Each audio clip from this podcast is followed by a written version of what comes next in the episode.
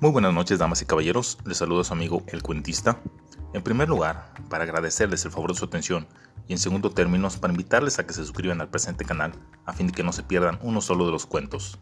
Sin mayor preámbulo, los invito a disfrutar esta obra.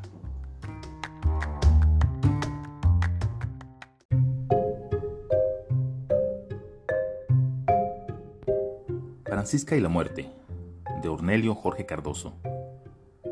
Santos y buenos días, dijo la muerte, y ninguno de los presentes la pudo reconocer. Claro, venía la parca con su trenza retorcida bajo el sombrero y su mano amarilla en el bolsillo. Si no molesto, dijo, quiero saber dónde vive la señora Francisca. Pues mire, le respondieron, y asomándose a la puerta, un hombre señaló con su dedo rudo de labrador. Allá por los matorrales que bate el viento, ¿ve? Hay un camino que sube la colina, Allá arriba hallará la casa. Cumplida está, pensó la muerte, y dando las gracias echó a andar por el camino aquella mañana que, precisamente, había pocas nubes en el cielo y todo el azul resplandecía de luz.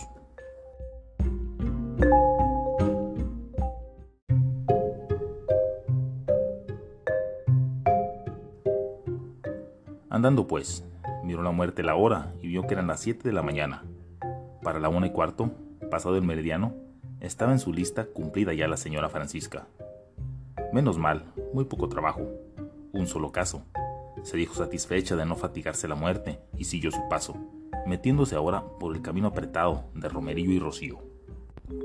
Efectivamente, era el mes de mayo y con los aguaceros caídos no hubo semilla silvestre ni brote que quedara bajo la tierra sin salir al sol. Los retoños de las cebillas eran como caoba transparente, el tronco de guayabo soltaba, a espacios, la corteza, dejando ver la carne limpia de la madera. Los cañaverales no tenían una sola hoja amarilla. Verde era todo, desde el suelo al aire, y un olor a vida subía por las flores. Natural que la muerte se tapara la nariz. Lógico también que ni siquiera mirara tanta rama llena de nidos, ni tanta abeja con su flor. Pero qué hacerse, estaba la muerte de paso por aquí, sin ser su reino. Así pues, Echó y echó a andar la muerte por los caminos hasta llegar a casa de Francisca. Por favor, con Panchita, dijo a la muerte.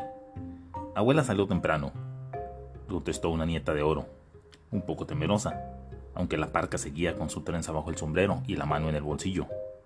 ¿Y a qué hora regresará? preguntó la muerte. ¿Quién lo sabe? respondió la madre de la niña. Depende de los quehaceres. Por el campo anda trabajando. Y la muerte se mordió el labio. No era para menos seguir dando rueda por tanto mundo bonito y ajeno. Hace mucho sol. ¿Puedo esperarla aquí? Aquí quien viene tiene su casa. Pero puede que ella no regrese hasta el anochecer. Chin, pensó la muerte. Se mira el tren de las cinco. No, mejor voy a buscarla. Y levantando su voz, dijo la muerte. ¿Dónde? ¿De fijo? Puedo encontrarla ahora. De madrugada salió a ordeñar. Seguramente estará en el maíz sembrando. ¿Y dónde está el maizal? preguntó la muerte. Sígala cerca y luego verá el campo arado detrás. Gracias, dijo secamente la muerte y echó a andar de nuevo.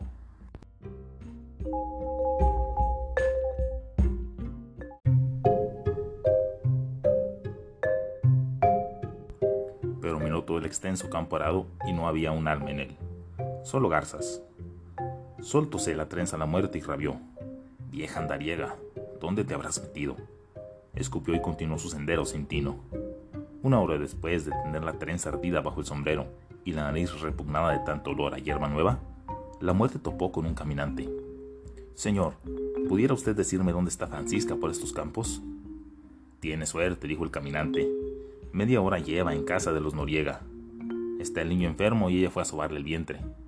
Gracias, dijo la muerte como un disparo y apretó el paso. Duro y fatigoso era el camino.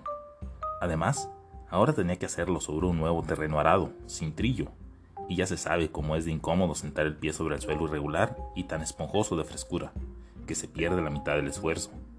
Así por tanto, llegó la muerte hecha una lástima a la casa de los Noriega. Con Francisca, a ver si me hace el favor. Ya se marchó. ¿Pero cómo? ¿Así tan de pronto? ¿Por qué tan de pronto? le respondieron. Solo vino a ayudarnos con el niño y ya lo hizo. ¿De qué extrañarse? Bueno, verá, dijo la muerte turbada. Es que siempre una hace la sobremesa en todo, digo yo. Entonces usted no conoce a Francisca. Tengo sus señas, dijo burocrática la impía. A ver, dígalas. Esperó la madre y la muerte dijo. Pues, con arrugas, desde luego ya son 60 años. ¿Y qué más? Verá, el pelo blanco, casi ningún diente propio, la nariz digamos... digamos qué, filosa. ¿Eso es todo? Bueno, además de nombre y dos apellidos. Pero usted no ha hablado de sus ojos. Bien nublados. Sí, nublados han de ser, ahumados por los años. No, no la conoce, dijo la mujer. Todo lo dicho está bien, pero no los ojos. Tiene menos tiempo en la mirada. Esa, a quien usted busca, no es Francisca. Y salió la muerte otra vez al camino. Iba ahora indignada sin preocuparse mucho por la mano y la trenza, que medio se le asomaba bajo el ala del sombrero. Anduvo y anduvo. En casa de los González le dijeron que estaba Francisca a un tiro de ojo de ahí, cortando pastura para la vaca de los nietos. Mas solo vio la muerte, la pastura recién cortada y nada de Francisca, ni siquiera la huella menuda de su paso. Entonces la muerte, quien ya tenía los pies hinchados dentro de sus botines enlodados y la camisa negra, más que sudada, sacó su reloj y consultó la hora. Dios, las cuatro y media. Imposible. Que se me va el tren. Y echó la muerte de regreso, maldiciendo.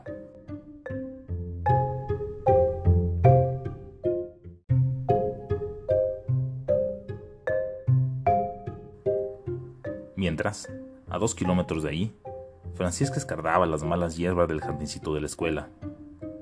Un viejo conocido pasó a caballo y, sonriéndole, le echó a su manera el saludo cariñoso. Francisca, ¿cuándo te vas a morir? Ella se incorporó medio cuerpo sobre las rosas y le devolvió el saludo alegre. Nunca. Siempre hay algo que hacer.